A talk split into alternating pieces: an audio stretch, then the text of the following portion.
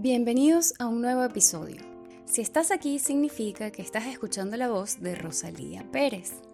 Y mientras te acompaño los próximos 10 minutos de tu tiempo, te hablo de psicología.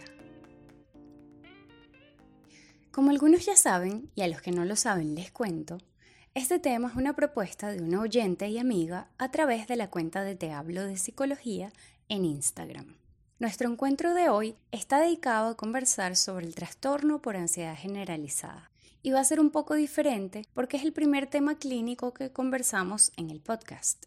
Además, es todo un reto condensar información sobre la ansiedad en nuestros 10 minutos regulares, porque este es un tema monstruo, es enorme y de mucha tela que cortar.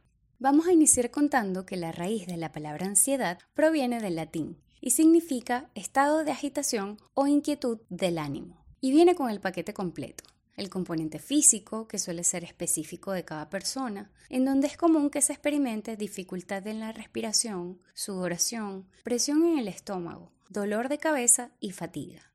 El componente emocional, caracterizado por sentimientos de inseguridad, inadecuación, irritabilidad, miedo y pánico el componente conductual, ya que como es un estado de activación, el cuerpo produce respuestas, como movimientos inquietos, conductas evitativas o reactivas.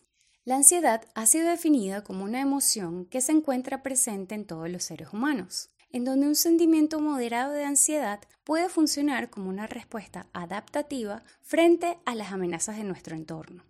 Y también ha sido definida desde la teoría de la personalidad, como un rasgo, o sea, la tendencia de la persona a responder de manera ansiosa, anticipar e interpretar el entorno como peligroso, o como un estado, que sería vivir de forma patológica la ansiedad en un periodo de tiempo específico, como algo transitorio.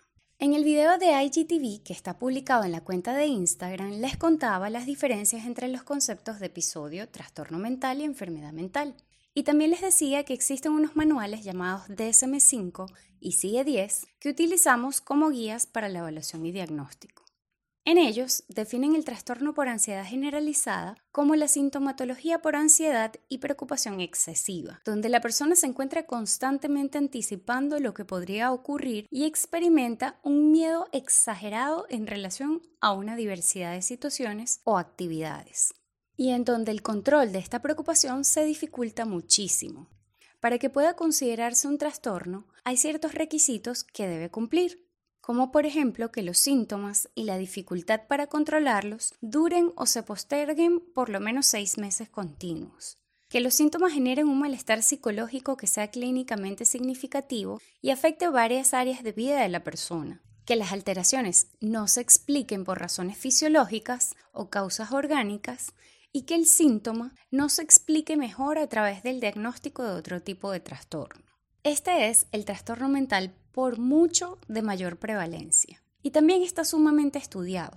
Así como está ampliamente definido, existen muchos tipos de intervención, tratamiento y recursos para el que lo está experimentando. Considero que es además el trastorno en el que está mejor y más documentado cómo es la experiencia del que lo tiene. En la cuenta voy a estar compartiendo algunos de estos trabajos para el que le interese darles una ojeada. Me parece interesantísimo leer lo que yo llamo anécdotas ansiolíticas.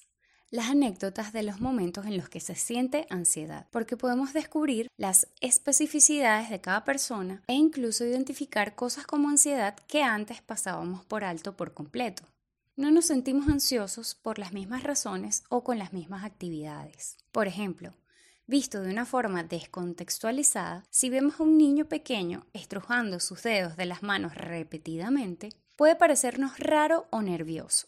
Pero si agregamos elementos como que estaba por presentar una prueba, estaba en una situación de evaluación, tenía pensamientos intrusivos sobre su incapacidad para retener correctamente la información, se sentía inadecuado y todo esto le generaba mucho miedo, podemos identificar el estrujar los dedos como un síntoma conductual específicamente motor, de su ansiedad. Y así infinidad de situaciones. Puede ocurrir que no sea una conducta sino un sitio.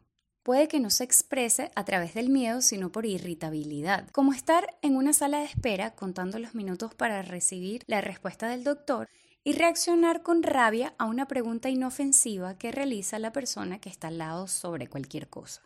Como estar en una sala de espera contando los minutos para recibir la respuesta del doctor y reaccionar con rabia a una pregunta inofensiva sobre cualquier cosa que realiza la persona que está al lado.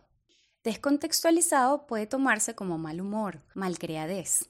Contextualizado podemos identificarlo como ansiedad, cuando esa persona nos cuenta que le costaba concentrarse en seguir una conversación por estar anticipando, por ejemplo, que podían diagnosticarle.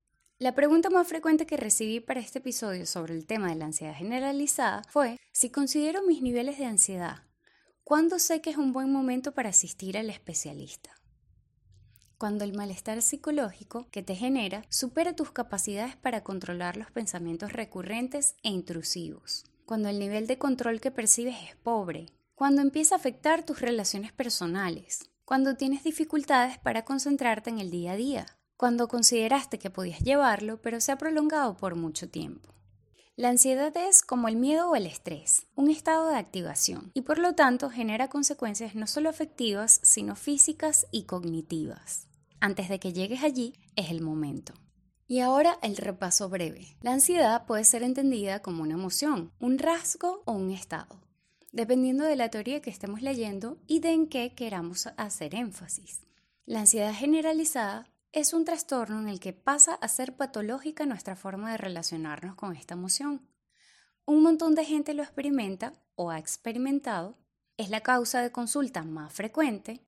Esta se manifiesta de forma específica en cada uno de nosotros y es importante conocer cómo para darle contexto a nuestros pensamientos, sentimientos y actos. Y finalmente, el momento de acudir al especialista es antes de que este estado ansioso genere consecuencias en tu mente, tu cuerpo y tu entorno. Si te pareció provechosa la información del día de hoy, comparte estas anécdotas con las personas que puedan beneficiarse. Este es el último episodio del mes de diciembre de 2020, ya estamos cerrando el año y los próximos episodios de Te hablo de psicología vienen las primeras semanas del 2021, cargados de pequeñas historias que te cuento en 10 minutos sobre algunos de nuestros aportes. El sexto episodio tiene que ver con la toma de decisiones. En enero conversaremos un poquito sobre cómo es este proceso. Culmino con un agradecimiento especial a todas las personas que se han tomado el tiempo para escuchar los episodios que llevamos hasta el momento, este contado, y aprender conmigo sobre muchos temas nuevos.